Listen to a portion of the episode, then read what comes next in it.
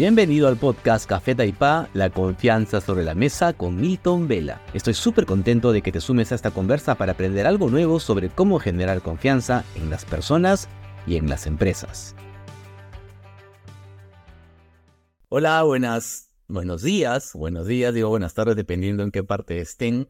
Re contento, muy contento porque hoy día tenemos la oportunidad de escuchar y conversar con Francisco Alcaide, con Paco Alcaide, Em, estaba pensando mucho en cómo presentarlo. Realmente podré decir que es speaker, que es escritor, que de hecho es, es licenciado en administración, también en derecho, eh, pero realmente eh, creo que hay que definirlo, y personalmente lo hago, porque es un gran investigador de las personas que más han destacado en el mundo, en la historia, y que lo ha traducido de manera muy generosa, lo ha proyectado de manera muy generosa en varios libros cuyo título general de todas estas ediciones es Aprendiendo los Mejores, y debido al gran trabajo que ha hecho, aparte de compartirlo, ha logrado tener pues 29 ediciones en un bestseller que realmente cuando me enteré del libro y luego tuve la oportunidad de conversar con él, eh, no hice más que ser un agradecido y un admirador de su trabajo,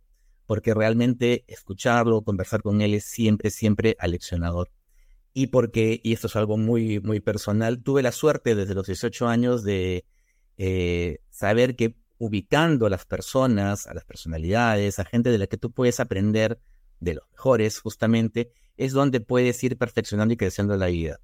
Y cuando escuché que había un libro aprendiendo de los mejores y sabía que Paco estaba detrás, este, tuve la gran oportunidad de conocerlo y decir, ¿por qué no que todos los cafeteros conozcan a Paco?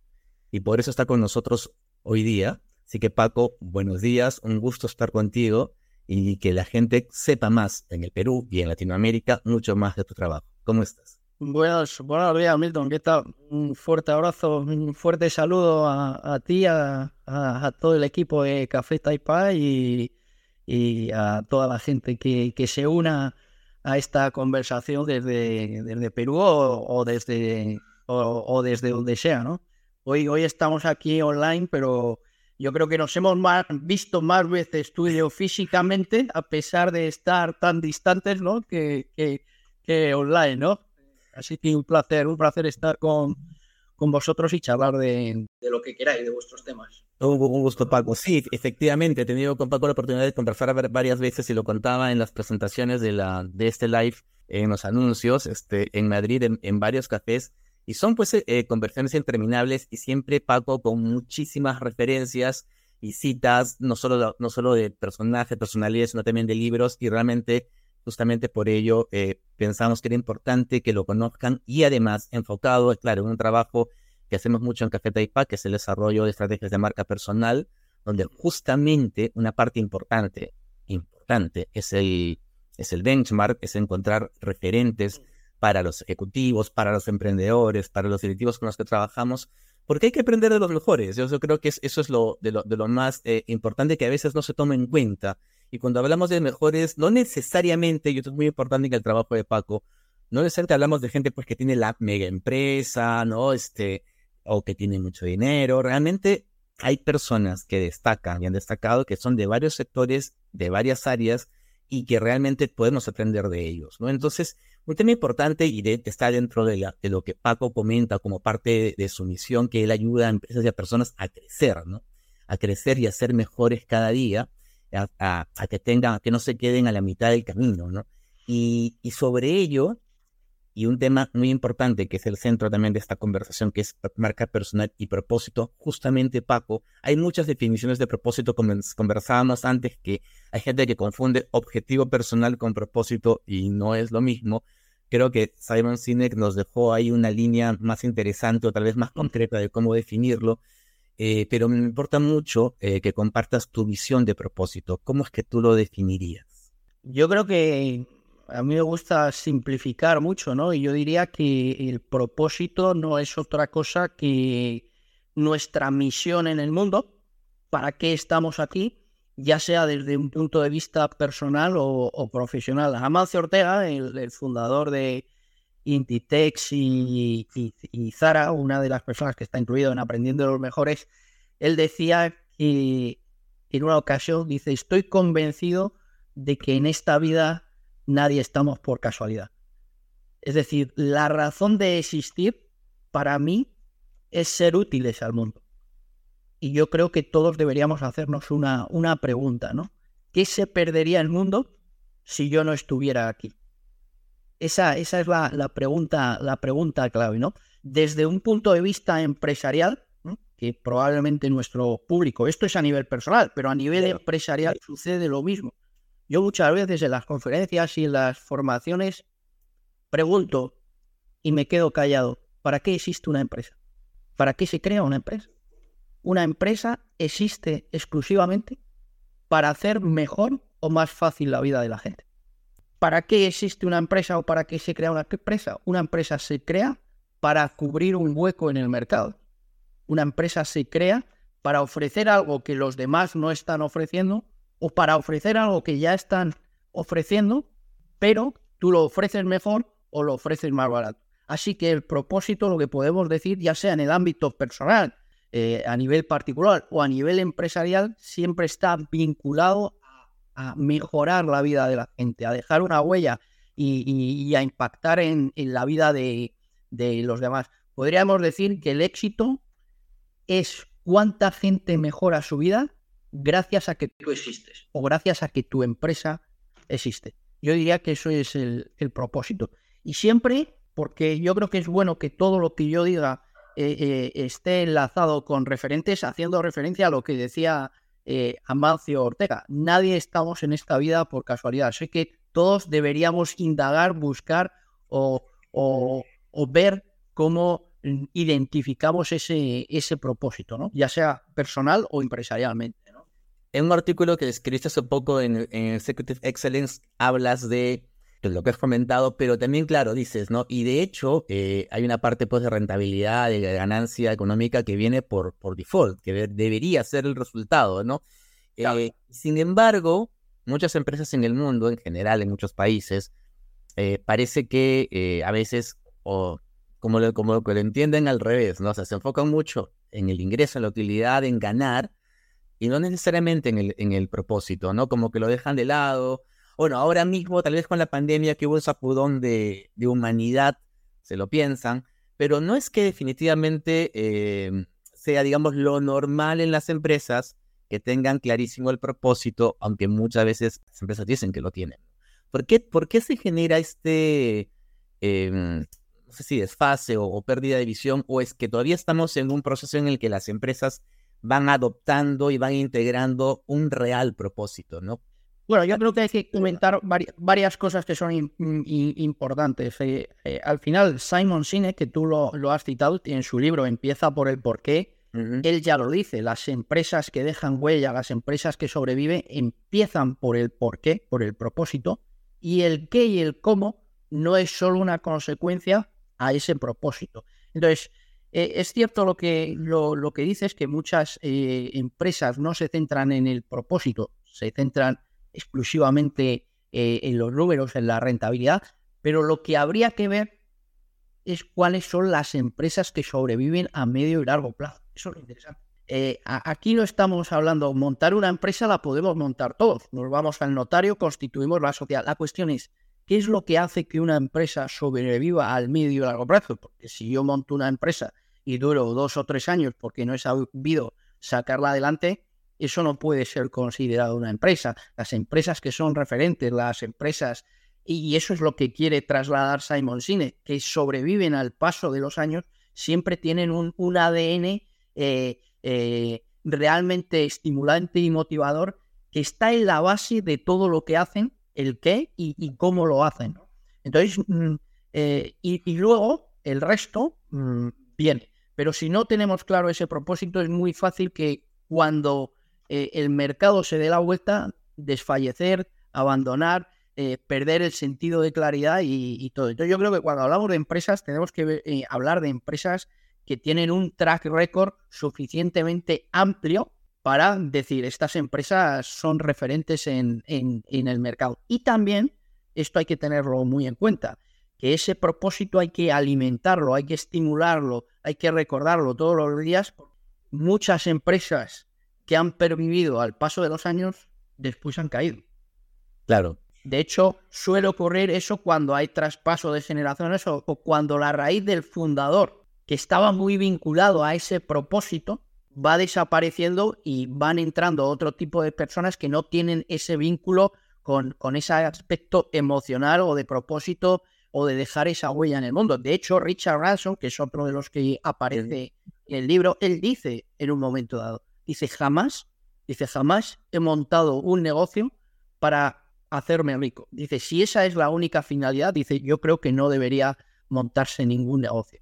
Porque al final, eh, el éxito consiste en vocación de, de, servicio. ¿Por qué? Por lo que decía Tom Peters. Tom Peters que decía, Tom Peters decía, tú eres tus clientes.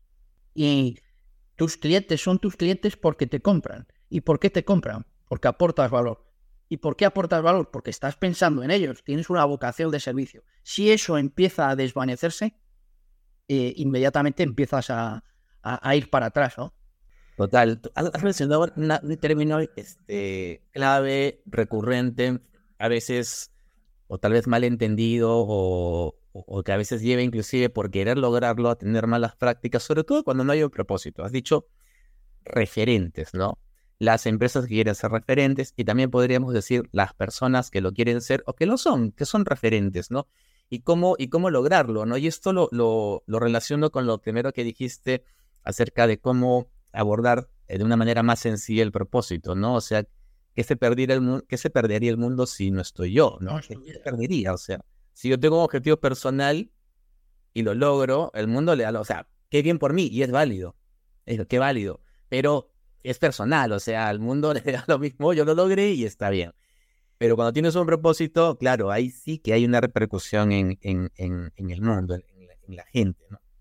Entonces, eh, y, y, para un poco para tercera, tercera parte de la introducción, recuerdo mucho este, Pamela Díaz Mentadez, que, que de hecho te conozco gracias a Mentades y le agradezco si nos está viendo, e-, ella, hablaba de que el propósito, algo muy cierto, porque me hizo pensar bastante, no siempre lo tienes claro, ¿no? En el caso ya pensando en marcas personales, ¿eh?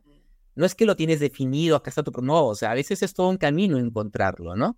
Eh, ¿cómo, ¿Cómo poder, y en el plano personal, Paco, cómo poder definir, cómo poder encontrar, llegar a un propósito cuando realmente mm, no he pensado en él o pensé mucho tiempo que mi objetivo era, no sé, si tengo familia, pues mi propósito es cuidar a mi familia y con eso ya está. Y eso no es propósito. ¿Cómo llegar a descubrir el propósito? Bueno, lo, más importante es algo que tú has dicho. El propósito no es algo que está esperándote en la puerta de casa. Toca y dice, Milton, yo soy tu propósito, ¿no? ¿Eh? Eh, hola, Francisco Alcaide, yo soy tu propósito. El propósito es algo que se descubre. Y la pregunta es, ¿y cómo se descubre? Si a mí me preguntas lo más importante para descubrirlo, cuál es la variable más importante, es la curiosidad, es probar, es indagar, es mirar. Steve Jobs, en, su famoso discurso de, Stanford en, 2005, que está catalogado como uno de, los 10 ¿no? de los speech más eh, impactantes de, la historia, él, él decía, tienen que encontrar aquello que aman. Dice, si no lo han encontrado, sigan buscando. Dice, cuando lo encuentren, lo sabrán. Es decir, eh, eh, lo vas a saber porque lo vas a sentir. Hay algo que te dice internamente, este es mi sitio, ¿no? Eh, entonces la cuestión es probar y curiosear. De hecho, Walter Isaacson, el biógrafo de, de, Alves, el biógrafo con más credibilidad de personalidades como Leonardo da Vinci, Albert Einstein, Steve Jobs, eh, Benjamin Franklin, recientemente que ha sacado la biografía, la última hace, hace nada de, Elon Musk, en cierta ocasión le preguntaban, ¿cuál es la característica más importante que define a los genios? Y decía una, dice, todos los genios se caracterizan por una cosa, dice que es la curiosidad. La curiosidad es lo que te lleva a buscar, la curiosidad es lo que te lleva a investigar, a probar, a indagar, a preguntar. ¿Y cuál es la conclusión? Que si buscas, encuentras. Esa es la conclusión. el propósito no es algo que surja como una epifanía, salvo contados casos, sino es algo que uno a poco a poco se va descubriendo. ¿Y cómo se va descubriendo? Probando, probando cosas. Por eso, eh, eh, si algo trae, trae, pruébalo. eh, que te gustan los medios de comunicación, intenta probar los medios de comunicación. Que te gustan las conferencias, intenta ver, a ver cómo te sientes. Ves probando, ves haciendo cosas hasta que vayas identificando aquello que va a decir. Mi propósito es, yo estoy aquí para esto. Pero casi nadie eh, desde muy joven tiene claro su propósito, entre otras cosas porque la sociedad y el sistema está montado para hacer gente uniforme. Y, al final lo que define a las marcas personales de referencia, esas que dejan huella, es la diferenciación y la autenticidad.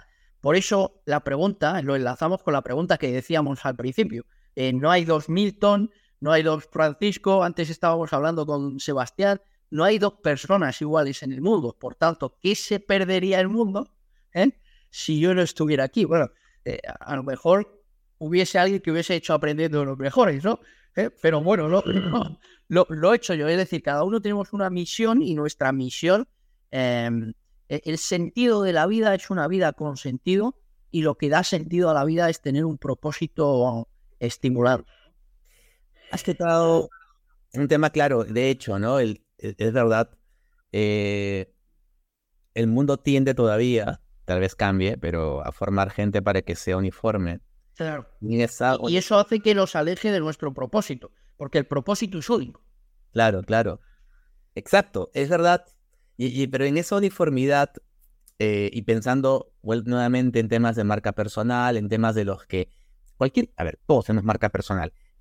Personas que nos escuchan, profesionales, estudiantes, este, ejecutivos, eh, se habla de huella digital, ¿no? Entonces, la huella digital es lo que yo encontraría si busco, si te busco en internet y ahí eh, llego pues este, a, tus, a tus publicaciones en las redes. Pero si estás dentro de la uniformidad, ¿no? Si publicas lo que todos publican, como todos lo dicen, los temas de siempre, esa huella es bien ligera, ¿no? O sea, es como que en la arena va, a soplar y se, se vuela porque no está eh, remarcada, ¿no? Entonces, eh, qué importante lo que dices, porque en estos tiempos donde, y de hecho es una herramienta útil, ¿eh? el tema de, la inteligencia artificial con ChatGPT, por ejemplo, es súper útil para el trabajo de marca personal, pero ya, estoy estirando el concepto, no el concepto, lo estoy aplicando realmente, ¿no?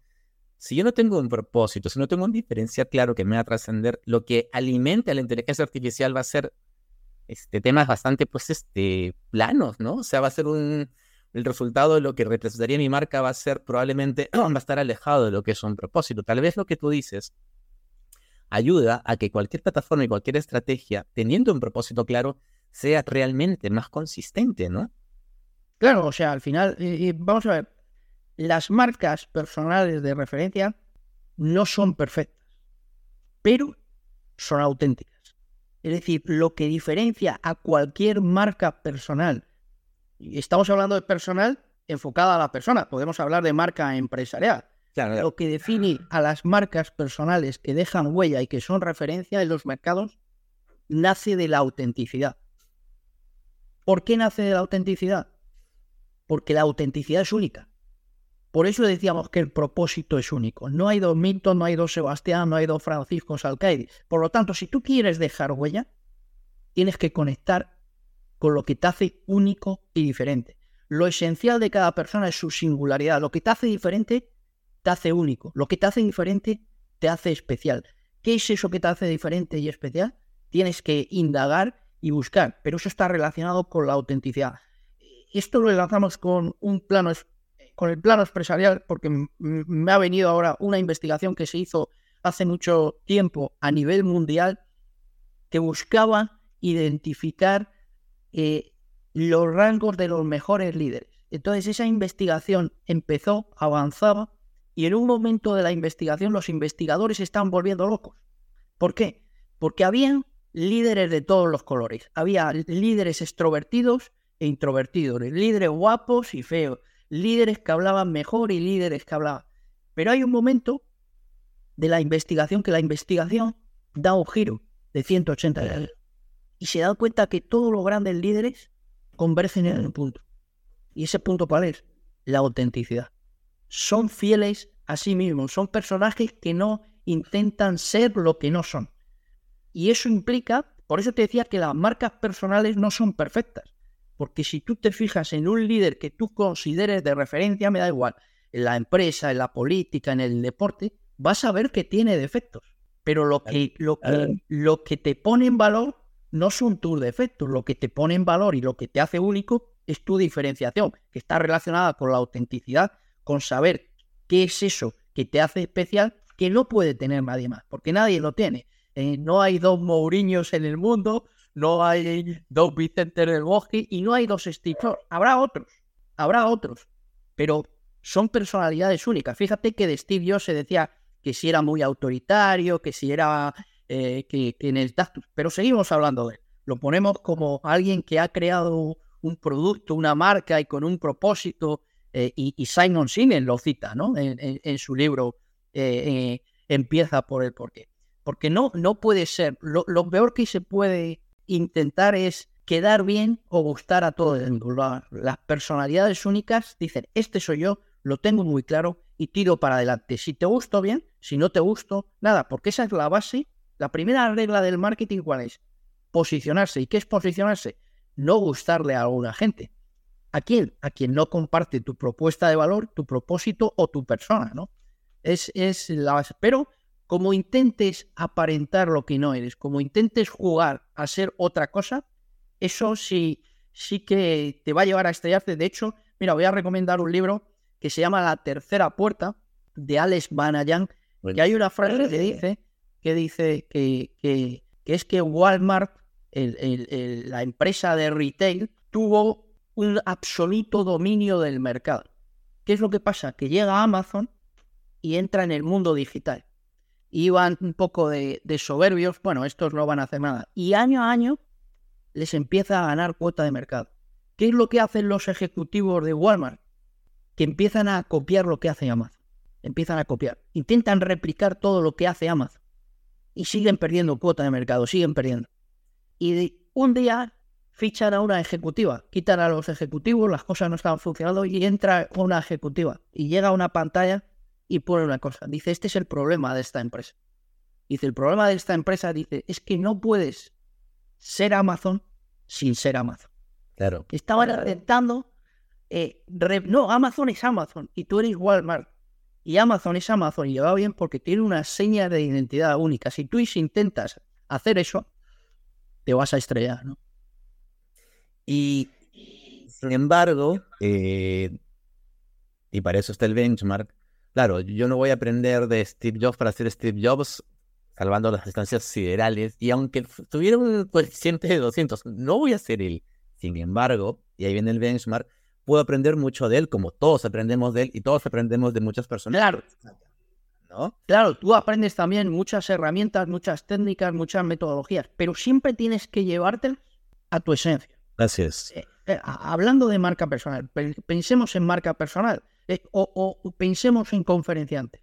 Siempre se ha dicho que el mayor error que puede cometer un, un conferenciante o un speaker, los dos mayores errores que puede cometer es uno, la soberbia y dos, intentar ser lo que no es, estar en el escenario aparentando ser otro. Es decir, eh, conferenciantes hay de todos los estilos, está el gracioso, está el científico, y todos son igual de válidos, siempre y cuando tú lo lleves a tu terreno. Lo que no tiene sentido es que si lo tuyo no es el humor, intentes estar en el escenario haciendo humor porque alguien te ha dicho que el humor conecta con los demás. Bueno, el humor conecta con los demás en un determinado perfil y para un determinado, para ti no.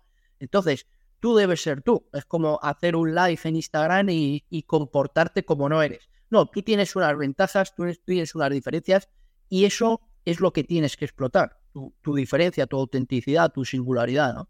Y junto a mi singularidad, ¿qué recomendarías tú o cuáles serían, digamos, tres puntos clave eh, y siempre yo cuando presento tu libro siempre digo, no, para mí, o sea, el trabajo de, Paco es muy bueno porque ha estudiado gente muy importante en el mundo que todos conocemos o creíamos conocer, porque hay ahí un estudio más profundo, y él lo que traduce o que desarrolla es un know-how de por qué o cómo cada persona de estas, de estas importantes se hicieron grandes eh, o importantes para, para el mundo.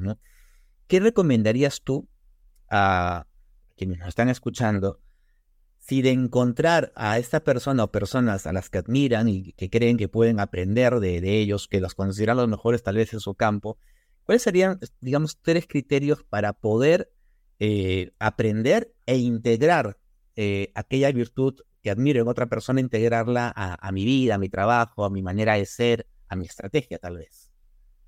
Bueno, lo primero de todo que hay que buscar es, efectivamente, como decías tú, quiénes son los mejores y habría que definir quiénes son los mejores. A mí muchas veces me preguntan, ¿quiénes son los mejores? Los mejores son aquellas personas que ya han llegado donde nosotros también queremos llegar, que han conseguido resultados que a nosotros nos gustaría conseguir. A mí me gusta decir que lo más importante que tiene una persona es su credibilidad. Y la credibilidad solo depende de una cosa, de los resultados. Cada persona es el resultado de su resultado. Sin resultados nadie es un referente, sin resultados nadie es un líder. Cuando pensamos en una persona referente, ¿por qué nos viene a la cabeza? Nos viene a la cabeza porque tiene una trayectoria y unos resultados que le avalan. Da igual el ámbito que sea, empresarial, político, deportivo. Entonces, eh, tienes que tener un track record que te avale. Segundo, otra cosa que decías tú, bueno, ya sabemos quiénes son los referentes y hay que tener en cuenta las causas de esos resultados. Digamos que la primera ley del éxito es la ley causa-efecto. Es decir, que un efecto, resultado siempre es producto de una o varias causas. La pregunta es, ¿cuáles son esas causas? Vivimos en un mundo de causas y efectos. ¿Cómo se eh, identifican? Bueno, en mi caso particular, algunos de estos personajes he tenido yo la oportunidad de entrevistarles personalmente, Daniel Goleman, Fernán Adrián, Luis Rojas Marcos, etc. Si no es así, muchas de estas personas han publicado sus propias biografías y donde explican cuáles son las palancas que les han llevado eh, donde quieren llegar. A mí me gusta decir que el éxito deja huellas y pistas. Y si eres capaz de identificar esas huellas y esas pistas, estás en mejores condiciones a la hora de establecer sus propias metas y conseguirlas. Ya sea porque tú les conoces, les entrevistas, porque ellos hayan escrito sus libros, les hayan hecho entrevistas, eh, hayan hecho conferencias. Todo deja rastro, todo deja pistas, todo deja huellas. ¿Cuáles son esas huellas y esas pistas que han llevado a una empresa o a una persona a llegar donde quiere llegar? Y luego hay un tercer punto que para mí es muy importante. Una vez que identificas a las personas, sabes las cosas, las causas, los por qué las cosas son como son, hay que tener en cuenta que el éxito son dos cosas. Saber lo que hay que hacer y hacerlo. Y al hacerlo, nadie hace bien nada a la primera. Es decir, tú puedes identificar a un buen cocinero, saber cómo se hace un guiso, pero cuando lo hagas tú, probablemente eh, no te salga perfecto ni a la primera. Para mí hay un factor crítico que es el feedback, para corregir y para mejorar. Kenneth Blanchard, el, el autor del Ejecutivo al Minuto, decía, el feedback es el desayuno de los campeones la gente ganadora, la gente que llega lejos, está pidiendo feedback continuamente. Feedback al mercado, feedback a los clientes, feedback a, los socios, feedback a los que están al mismo nivel. Tu capacidad autocrítica va a determinar hasta dónde eres capaz de llegar en, en la vida. Porque, y, lo enlazo con una de las frases también de referencia de Amancio Ortega. Amancio Ortega decía, la autocomplacencia es lo peor cuando quieres lograr algo grande. Y decía, en Zara nunca nos hemos relajado ni al principio ni ahora. Siempre eh, hacer esa, esa autocrítica es fundamental y no es algo nada fácil eh, porque para hacer autocrítica hay que ser muy, muy humilde, ¿no?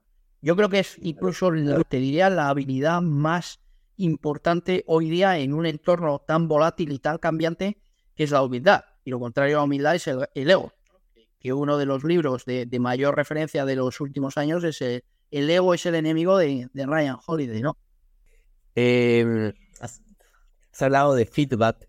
Hace un momento hablabas, ¿no? De el propósito tiene como un requisito importante para llegar a él cuando no lo tienes enfrente, porque casi nunca se tiene enfrente, es la curiosidad, ¿no?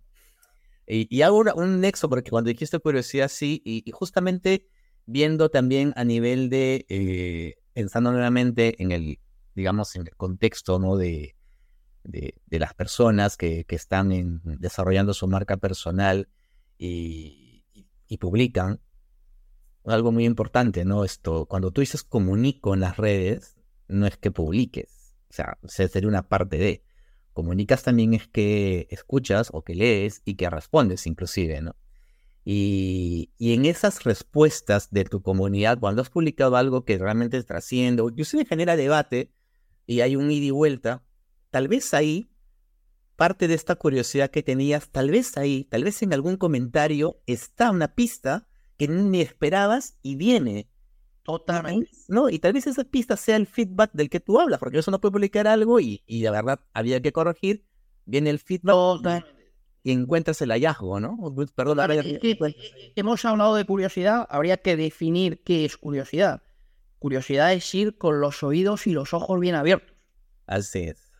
Es decir, la curiosidad te lleva a que en cualquier momento, en cualquier lugar o con cualquier persona identifiques algo que te abre camino. Así es. ¿Mm? O sea que eh, cualquier persona, toda persona que te encuentras en el camino te puede ser útil. Eh, todo evento al que vas, toda conversación que tienes, quién sabe si a raíz de nuestra conversación hoy aquí hay alguien que le hace clic a algo. Ojalá que sí. Nunca sabes. Pero por eso la persona curiosa, siempre la curiosidad está asociada a una cierta humildad. Porque si no eres humilde es difícil ser un curioso. Porque ser curioso implica, como decías tú, escuchar.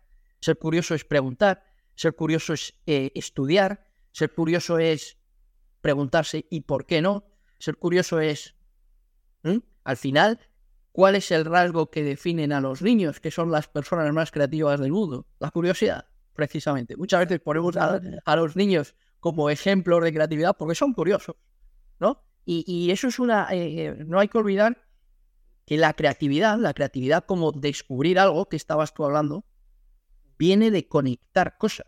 Y cuanto más curioso seas, cuando, cuanto más te interesen o cuanto más diversa sea tus campos del conocimiento, cuanto más, más diversas sean las personas con las que te relacionas, más combinaciones de cosas se pueden producir, más, más ideas se pueden generar, más caminos se pueden abrir. Qué, qué importante. Y si, te- si te fijas, eh, también ocurre lo contrario. Hay gente, no, yo esto ya me lo sé, yo esto ya lo he leído, no, Eh, eh, yo ya he leído suficiente, yo ya, eh, la- yo creo que es muy importante lo que comentaba antes de Walter Isaacson. Repito, ha hecho las biografías de personalidades y son biografías muy trabajadas y al final, oye, mira, dime a los grandes genios, Leonardo da Vinci, todo lo que inventó, Albert Einstein, ¿qué les definía? Sus ganas de avanzar y profundizar, que está asociado, decía, curiosidad, curiosidad. Porque si eres curioso, siempre vas a encontrar caminos, siempre. Total, total, totalmente. Eh, estaba, estaba. Y, y sobre todo, perdón que te interrumpa, Milton, Dale. creo que, que hay algo que es muy importante, ¿no? Que generalmente en décadas pasadas creíamos que el conocimiento y la experiencia estaban en las personas de más edad.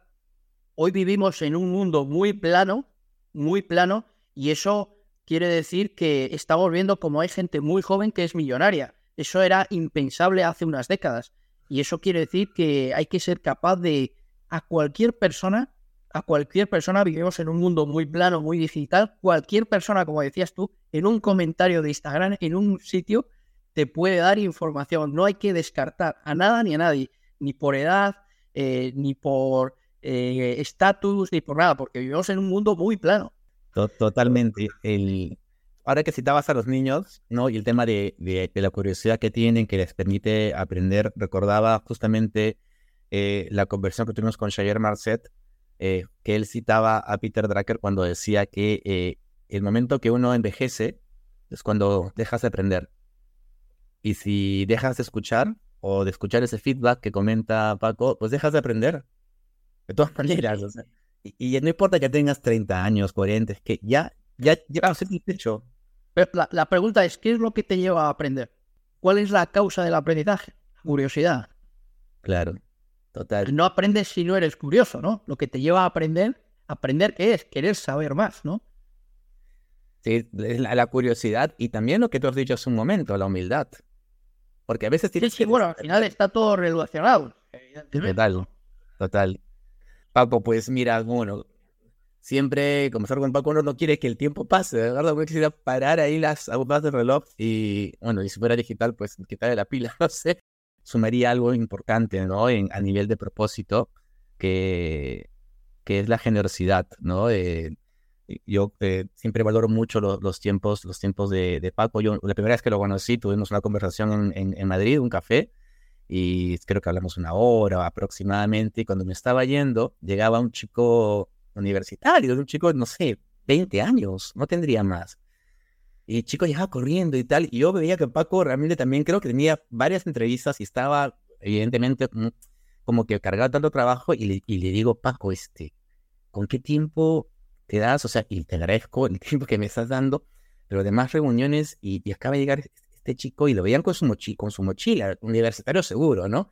Y me dice, no recuerdo de qué parte de España venía Paco, pero tú me dijiste, este chico viene no sé qué parte de España en tren, que me ha contactado, ¿cómo no le voy a dar un espacio? Y yo, pero es que ¿cómo no le va a dar un espacio? Pero digo a la par, ¿cómo eh, no valorar la generosidad? Yo creo que el propósito, justamente porque está pensado en los demás, tiene una parte de generosidad, y lo dices en tu artículo de Executive Excellence, también hay una parte de renuncia, también hay una parte de sacrificio, ¿no? también una parte en la que te tienes que dar, o sea, no, no, no logras trascender siendo normal y manejando tu tiempo como todos. O sea, definitivamente hay una parte en la que hay una entrega, ¿no, Paco?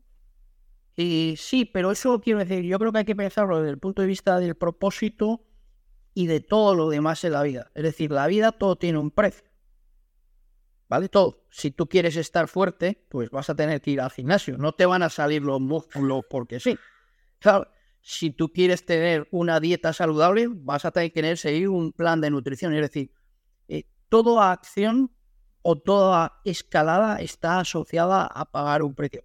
Pero desde el punto de vista mm, que comentabas tú, empresarial o de propósito, hay una renuncia yo no sé si la llamaría renuncia, hay una parte de ti que das a lo demás, pero es importante que ese flujo viene a ti, vuelve a ti en la misma medida que tú das incrementado. Es decir, qué y cuánto das determina qué y cuánto recibes. Y me explico que esto es muy importante, es decir, cuando identificas tu propósito, cuando encuentras tu propósito, también es muy importante a cuánta gente impacta ese propósito. Cuando pongamos un ejemplo, o dos ejemplos, Amancio Ortega, de repente monta una tienda en el año 75 en Coruña y hoy día es el primer grupo textil del mundo y está entre los mayores millonarios del mundo. Él, cuando monta esa tienda, podría haberse quedado en Coruña, sin embargo, decide crecer e impactar en más personas y eso es lo que te hace que cuanto más impacte tu propósito en más gente, más beneficio recibes. No solo material o monetario, sino de satisfacción personal. Tú te vas a sentir mucho más lleno si lo que tú haces impacta a más gente positiva que a menos. Así que ese, yo creo que el propósito también debe estar en continuo crecimiento para conseguir que si tú haces algo bueno, ¿eh? Pensemos en Café Taipa. ¿eh? Tiene sus clientes en Perú, en Lima, donde sea, y de repente, y lo hacéis muy bien, impactáis a X empresa, y de repente decís, pues ahora vamos a crecer y vamos a ir a España, por ejemplo. Y seguís impactando. Por lo tanto, si tú creces e impactas a más gente, ¿cuál es la consecuencia? Que recibes más. Recibimos más, por supuesto. Recibes más en ingresos y seguro que también en satisfacción. En satisfacción. Claro. Efectivamente, mira, yo acá tengo parte, tengo aquí, aprendiendo los mejores, va a al revés, pero aprendiendo los mejores. Eh, Francisco Alcaide. Google, busquen en Google, aprendiendo los mejores, aparece en la primera página arriba, quienes quieran tener el libro y saber y conocer de Francisco Alcaide también, o sea, lo encuentran directamente. Vamos a compartir este, este live que ha grabado, que ha grabado en LinkedIn. Vamos a compartir los links de los que hemos hablado eh, con Paco, el link de su artículo, este, también contacto directo para que puedan adquirir el, bueno, son varios libros, son varios volúmenes realmente. Has lanzado hace poco Aprender de los mejores, que son personajes de ficción. Bueno, es, sale ahora, no ha salido todavía. Es, ah, todavía no ha salido. Tienes, tú, tienes, tú tienes el 1 y el 2 que salió 2013, 2018, en 2020 salió el 3 y la semana próxima eh, salen el 4 y el 5 en formato pack y bueno, trae diferentes novedades eh, y una de las cosas que trae es que los mejores no son solo personajes de carne y hueso, sino que también se incluyen personajes de ficción del mundo de la literatura, como puede ser El Principito, por ejemplo, o del mundo del cine, como puede ser Elliot Ness con Los Intocables, una película que para mí es una película que es, yo la he puesto muchas veces en formación porque creo que es la película que mejor refleja lo que es el trabajo en equipo. Extra. Y aparece en otra serie de, de personajes. ¿no?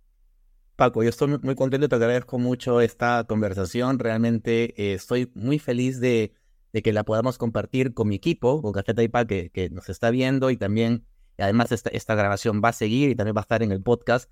Así que este, muy agradecido, Paco. Este, un gusto verte, saber de ti. Y bueno, te ya nos veremos en Madrid en algunos meses más. Y, gracias por tu tiempo. Y por favor, un, unas palabras para, para que te puedas despedir de todos. Nada, eh, gracias a vosotros. Encantado de, de, de estar con vosotros. Eh, no, no he estado allí en Perú. Toca, ¿eh? Necesito trabajar. En... Toca, espero, eh, espero que, que, que, pronto, pero bueno, en cualquier caso sé de, eh, de, de, vuestro trabajo a través tuya y, y, y, tú también, al menos ah, me lo has demostrado en todas las conversaciones, tus ganas siempre de, de seguir indagando, de investigando, aprendiendo y, creciendo, que al final es la base de lo que hablamos antes, ¿no? La, la curiosidad, ¿no? De, de, de no parar y el, el el, el, que deja de aprender deja de crecer. Ese sería el resumen de, de, de todo esto. ¿no? Así es. Paco, pues muchas gracias. Un, un, abrazo hasta Madrid, si estás por allá. Y, y conversamos pronto. El café se acabó por hoy. Nos escuchamos en el próximo episodio. Y no olvides que el mejor marketing estará siempre en la gente.